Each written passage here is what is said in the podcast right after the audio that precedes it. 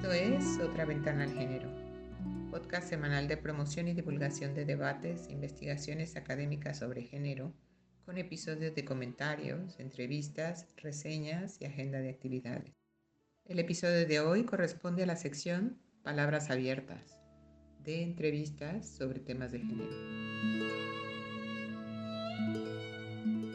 Hola, estamos aquí con la doctora Frida Rodelo, experta en medios de comunicación, en particular en coberturas mediáticas de la prensa, con quien vamos a hablar acerca de su estudio relativo a la representación mediática del feminicidio a través de cuatro enfoques de cobertura periodística.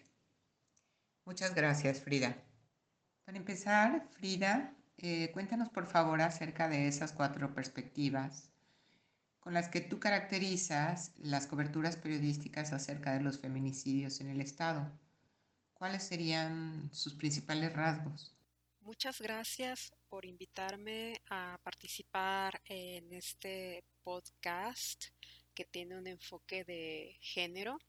Y sí, efectivamente, yo realizo a fines de 2019 un trabajo eh, un trabajo titulado La representación mediática del feminicidio a través de cuatro enfoques de cobertura periodística, en donde, como el título lo dice, yo trato de explicar las distintas maneras de cubrir el feminicidio a través de distinguir cuatro estilos o, o enfoques que puede tener una nota. Toda esta idea del trabajo comienza por haber dirigido una tesis de maestría, de la maestría en comunicación, acerca de este tema. Entonces, bueno, yo había hecho previamente muchos trabajos de análisis de coberturas periodísticas, mm, incluso también sobre cuestiones de género, pero no específicamente sobre feminicidio.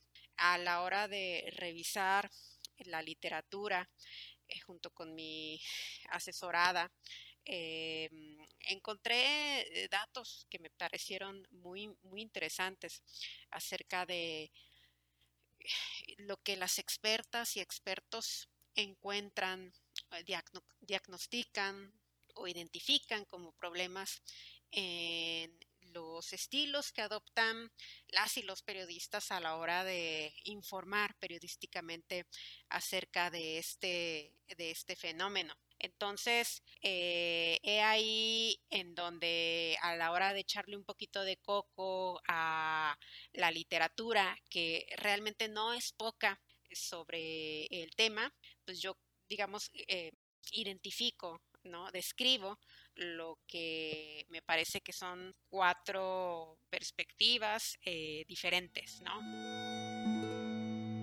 La primera eh, es acerca de, le podemos denominar nota policíaca tradicional, eh, porque es el modelo, digamos, dominante, tradicional o lo que se acostumbra, lo que podemos encontrar con, cierta frecuencia, sobre todo si examinamos eh, la cobertura años atrás. ¿Y de qué se trata esta nota policíaca tradicional? Bueno, seguramente la han visto porque es bastante común. Pues eh, consiste en el reporte de sucesos inusuales que van a atraer a audiencias. En este caso, cuando la nota policíaca tradicional versa sobre un feminicidio, esta se enfoca, como lo acabo de mencionar, en un suceso y es una nota desencadenada a partir de el hallazgo de lo que se denomina cuerpo del delito, ¿no? Una escena del crimen, el cuerpo de una, de una víctima, ¿no? Y algunos problemas asociados con esta nota es que usa primordialmente fuentes policíacas o fuentes públicas, fuentes públicas en el sentido de, venir de funcionarios y funcionarias, ¿no?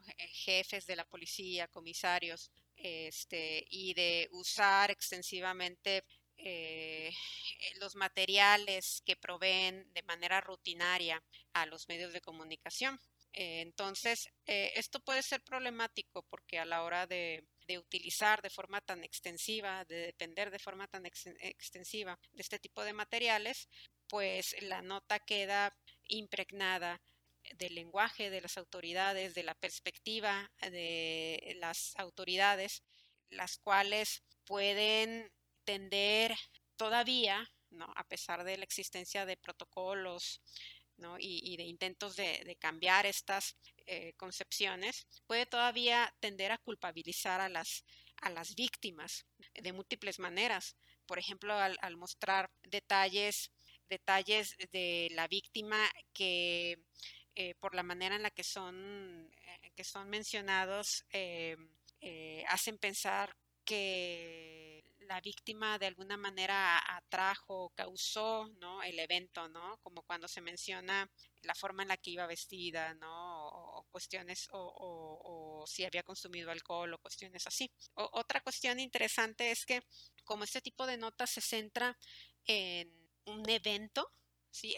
son desencadenadas por un, por un evento, pues no va a aparecer el perpetrador, no vamos a tener idea acerca de qué fue lo que llevó a ese resultado, ¿no?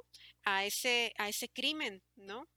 Eh, en la mayoría de las ocasiones así va a ser, a menos que este a menos que se, se haya encontrado en, la escena del crimen también al, causante ¿no? de, la violencia. Entonces, eh, descontextualiza el fenómeno porque nada más nos da acceso a, a la escena de violencia sin que tengamos idea de qué pasó antes, qué pasó después, sin darle seguimiento en la mayoría de las ocasiones. Entonces, como vemos, hay varios problemas en la nota policíaca tradicional. Hay ciertos enfoques, como lo menciono, que proporcionan ideas alternativas que pueden ayudar a hacer una cobertura de, del fenómeno del feminicidio que en mayor medida brinde elementos a las personas para comprender este fenómeno. Estas perspectivas son la feminista, la de salud pública y la de cultura legal. Eh, la perspectiva feminista se caracteriza por enfatizar las raíces sociales, culturales y sistémicas de la violencia contra las mujeres. También tiende a centrarse en la violencia de los hombres hacia las mujeres como causa principal del problema. Y esta perspectiva, eh, pues, se ayuda muchísimo de datos sobre el contexto social.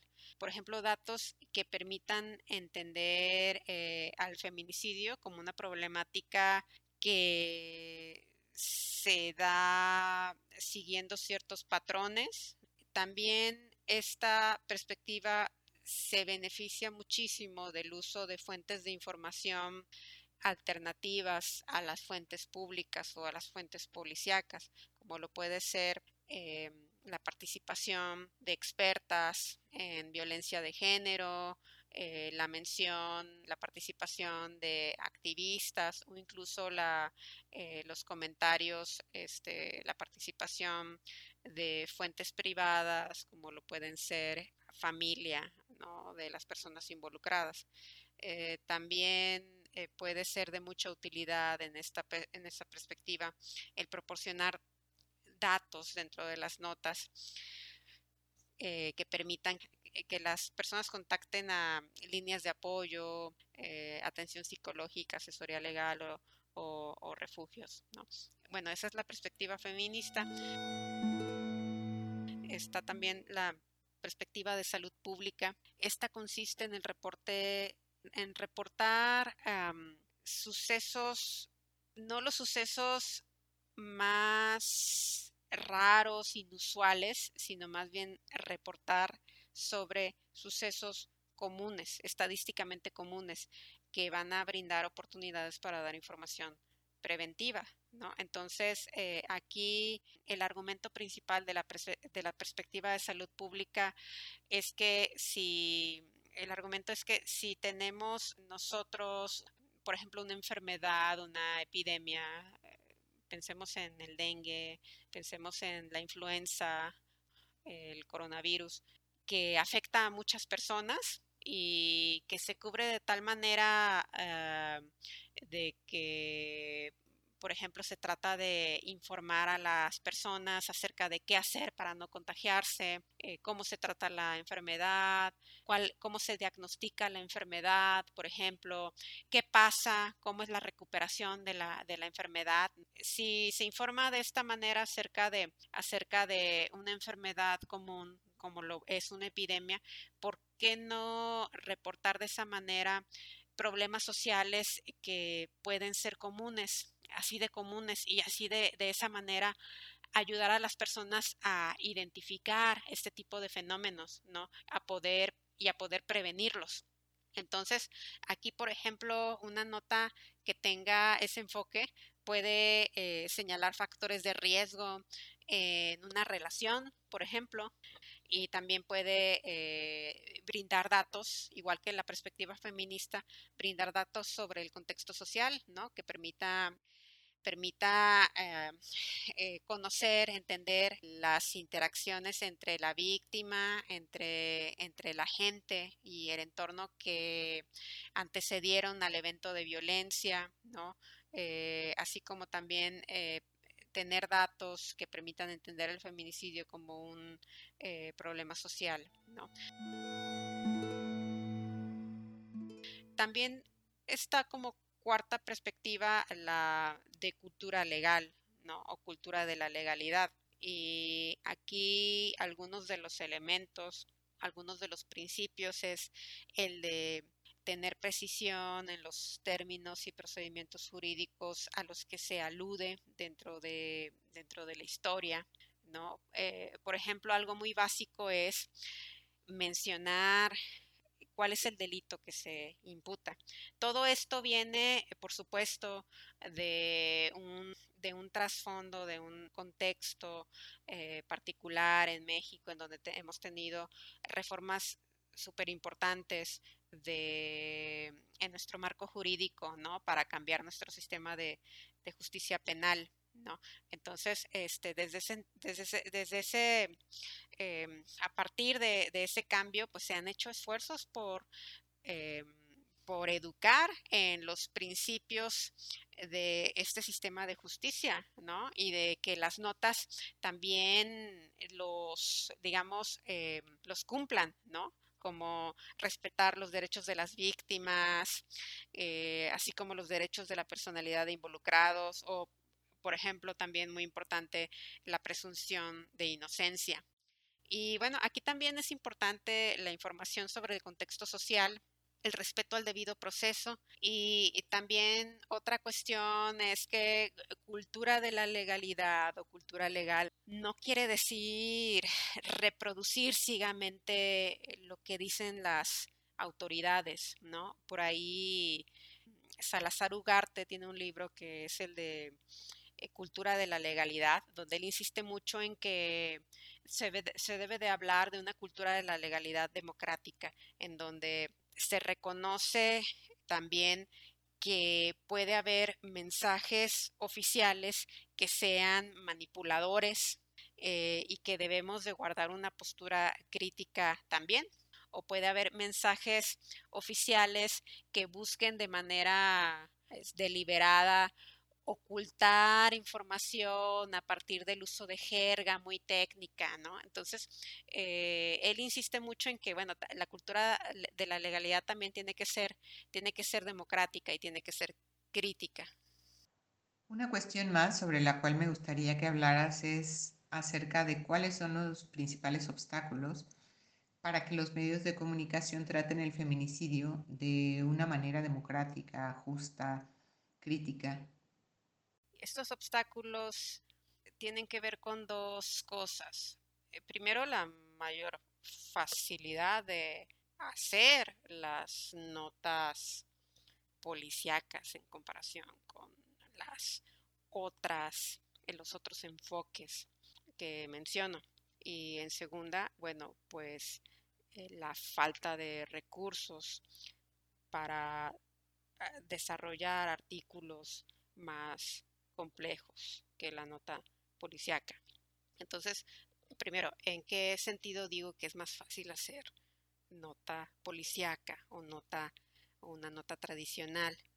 Bueno, pues es que pues es más es más rápida, es más rápida de elaborar, como lo mencionaba eh, como lo mencionaba los canales de comunicación entre autoridades y medios de comunicación este, pues proveen de manera eh, rutinaria lo que en los estudios de periodismo conocemos como subsidios informativos, o sea, le hace los boletines, los materiales, la información que rápidamente pueden dar lugar a que a que una persona periodista pues arme, te arme la nota sin necesidad incluso de estar de, estar en el lugar donde ocurrieron los hechos. Entonces, este, pues esa es una gran ventaja que tiene, pero además otra ventaja eh, que tiene que ver con lo anterior, que tiene que ver con, con el hecho de que sea la forma tradicional de hacerlo, es que este estilo está bastante bien establecido culturalmente hablando, ¿no? O sea, es, es como, es como se es como se ha venido haciendo en, la redacción. Es como si yo busco en Internet, si yo soy estudiante de periodismo, si soy periodista, busco en Internet, o también como lectora, pues voy a encontrar muchísimos ejemplos, muchísimos más ejemplos de, de eso que de notas que adopten otros estilos, ¿no? De hecho, en el estudio que yo, en el estudio que yo realizo, analizamos 48 artículos periodísticos que versaban acerca de algún feminicidio ocurrido en el estado de Jalisco. Y de esos 48 artículos periodísticos, pues la mayor parte seguían más bien elementos o principios de lo que yo denomino nota policíaca tradicional, ¿no? Más que seguir otro tipo de elementos, ¿no? Entonces, pues está, está bastante establecido, hay bastantes, hay bastantes más ejemplos, hay bastantes más inercias para hacerlo de esta manera y también por esa razón este, requiere menos esfuerzo. Y bueno, por otra parte también había, había mencionado que se requieren recursos, ¿no? Para desarrollar otros tipos, otros tipos de artículos. Pues, ¿qué recursos? ¿Qué recursos se eh, requieren? Pues una cosa bien importante y que se relaciona sobre todo con la perspectiva feminista es la vinculación con fuentes, porque desde la perspectiva feminista se requiere recordar, enfatiza mucho recordar eh, la raíz social, cultural, sistémica de la violencia contra las mujeres. ¿Y quién ¿quién va a realizar eso? Pues la forma ideal eh, de hacerlo es a través de una experta en violencia de género, a través de un activista, ¿no? A través de una persona que, que esté empapada de, de eso y que al entrevistarla, al preguntarle, pueda inyectar eso a nuestra pieza periodística. Entonces, bueno, pues se requiere vinculación con fuentes. También por eso es bien interesante cómo hay un eh, trabajo que a mí me gusta mucho eh, de, acerca, de, acerca del feminicidio y una de las conclusiones de este trabajo escrito por una autora de apellido Ryan, una, una, conclusión de este eh, trabajo es que la llevó a reflexionar acerca de la importancia no solamente de tratar de de cambiar a los medios de comunicación, ¿no? Como de tratar de aleccionarlos o de decirles cómo hacer las cosas, sino también tratar ella misma desde su organización, desde su ONG, de desarrollarse como fuente experta para estar disponible y poder de manera oportuna ayudar, ¿no? Eh, responder a las peticiones de información, de comentario, ¿no? De expertise por parte de los medios de comunicación, ¿no? Entonces, esto, esta es una cuestión fundamental. Y aquí, eh, pensando en Jalisco, creo que somos una sociedad muy afortunada porque me parece que todavía podemos decir que tenemos una esfera pública a mí, desde mi punto de vista, muy vibrante en comparación con lo que hay en otros estados de la República, en donde tenemos organizaciones, podemos encontrar, como periodistas, podemos encontrar organizaciones con personas preparadas para cumplir ese tipo de función y que pueden ayudarnos a, darle esa perspectiva a las notas. Entonces, bueno, en resumen, vinculación con las fuentes pero también obviamente otro recurso, el tiempo, ¿no? Y el tiempo tiene que ver también con la organización del trabajo al interior del medio de comunicación, ¿no? ¿Por qué? Porque él o la jefa, pues son los que destinan eh, quién se encarga de qué, eh, hasta cuándo esperar, ¿no? Si, si, si dejo que algún subordinado dedique tanto tiempo a tal tema, ¿no? Pero también otro recurso bien importante son las habilidades, la energía que se va a destinar a procesos periodísticos clave, como lo puede ser el proceso de verificación, cotejar lo que dice la autoridad, buscar fuentes alternativas. Lo fácil es más o menos reproducir el boletín, pero en el periodismo mexicano es muchísimo menos común que encontremos notas periodísticas en donde hay más de una fuente, ¿no? Y eso tiene que ver con el tiempo, eso tiene que ver también con la habilidad, eso también tiene que ver con la capital, con el capital social del medio de comunicación y del periodista, con su, con su, con sus habilidades. Entonces eso me lleva al último recurso que se requiere, que es el de, es el de entrenamiento, el entrenamiento de, de las propias personas, periodistas que, que, están elaborando este tipo de notas dentro de la, dentro de la redacción. ¿No? Y bueno, hemos visto cómo en los últimos años se ha recrudecido la situación, eh, la situación económica al interior de varios medios de comunicación y esto provoca una tendencia que consiste en que entonces las personas eh, que elaboran las notas tienden a cada vez ser más jóvenes y cada vez este, tener condiciones laborales, digamos, menos, eh, menos adecuadas, ¿no? Para cumplir esta función tan importantísima.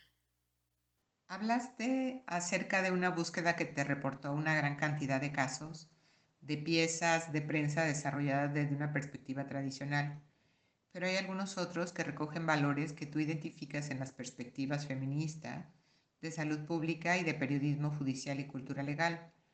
¿Cuáles son esos trabajos y quiénes son esas o esos periodistas y medios? Y en particular, ¿a qué crees que se debe que sea posible que se desarrollen esas notas?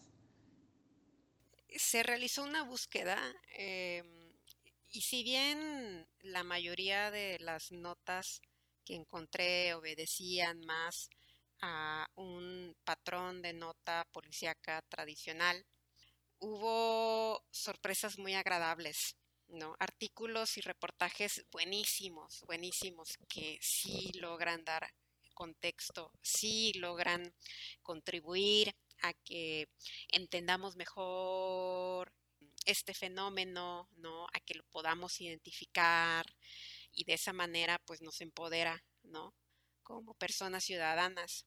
Recuerdo un artículo, un reportaje que me gustó mucho del informador acerca de qué pasa con las mujeres que son acusadas de homicidio por ejercer la legítima defensa, por defenderse de agresiones de agresiones de sus parejas cómo son procesadas por el sistema de justicia penal, eh, cuánto tiempo ocupan la cárcel, qué pasa con sus hijos e hijas, quién los cuida, cuánto tiempo duran, duran encerradas, qué pasa cuando salen, súper interesantísimo.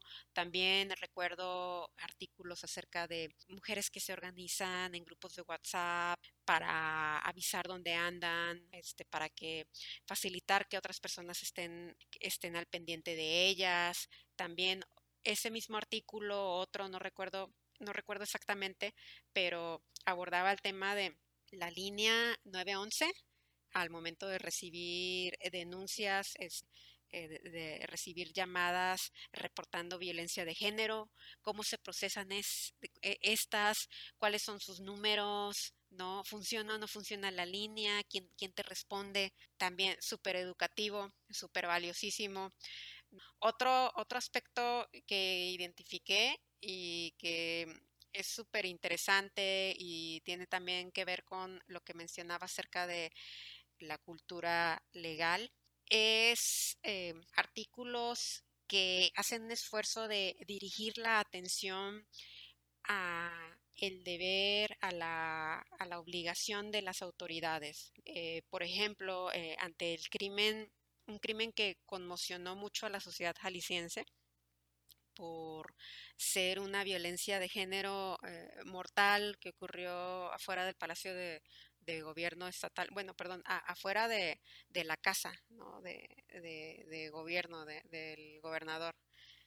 Se enfatiza el hecho de que ella tenía orden de, protección, entonces ahí en el artículo se plantea la pregunta acerca de si las autoridades hicieron todo lo que estaban obligadas a hacer, ¿no? Eso es, esas son preguntas súper, súper importantes. Y bueno, también, como lo había mencionado, eh, la participación de fuentes expertas en violencia de género. Eh, también hubo algo de eso y también este, hay que volverlo a señalar, hay que repetir que es la manera principal en la que vamos a ver que, se, que podemos meter la perspectiva, la perspectiva feminista dentro de la, dentro de la nota, ¿no? A partir de la entrevista, del uso de fuentes que nos estén explicando ahí, que nos estén contextualizando ahí acerca de acerca del fenómeno, acerca del, por ejemplo, de las dificultades en aplicar el tipo penal, etcétera. Y por último, Frida, y agradeciéndote tu colaboración con este podcast, te preguntaría por qué es importante que la prensa desarrolle una perspectiva progresista, eh, democrática, como ya dije, en torno a sus rutinas, sus valores noticiosos, etcétera, acerca de la cobertura de los feminicidios. Y por qué no también en torno a el tratamiento que dan a la violencia de género.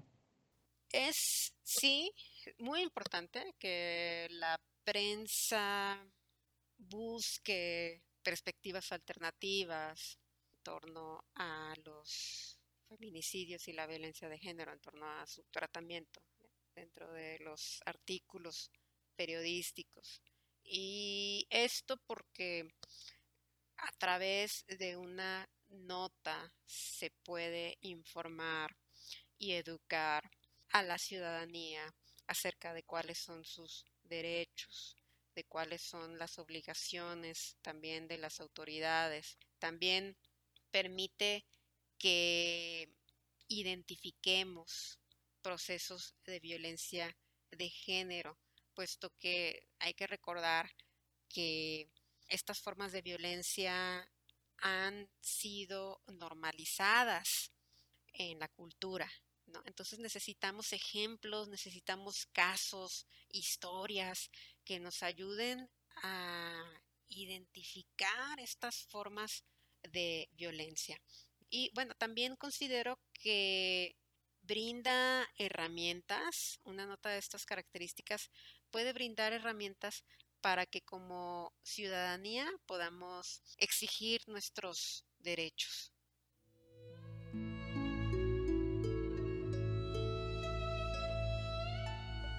Muchas gracias por tu atención. Síguenos en nuestras redes, Facebook, Otra Ventana al Género, Instagram, Otra Ventana al Género, unido y sin acento, y Twitter, arroba otra guion bajo, ventana. Participaron en este episodio el equipo de la revista de estudios de género La Ventana y en la producción Mauricio de la Torre. La de la voz, Marisa Martínez, les da las gracias y les invita a escucharnos la próxima semana con otro episodio de otra sección de otra ventana al género.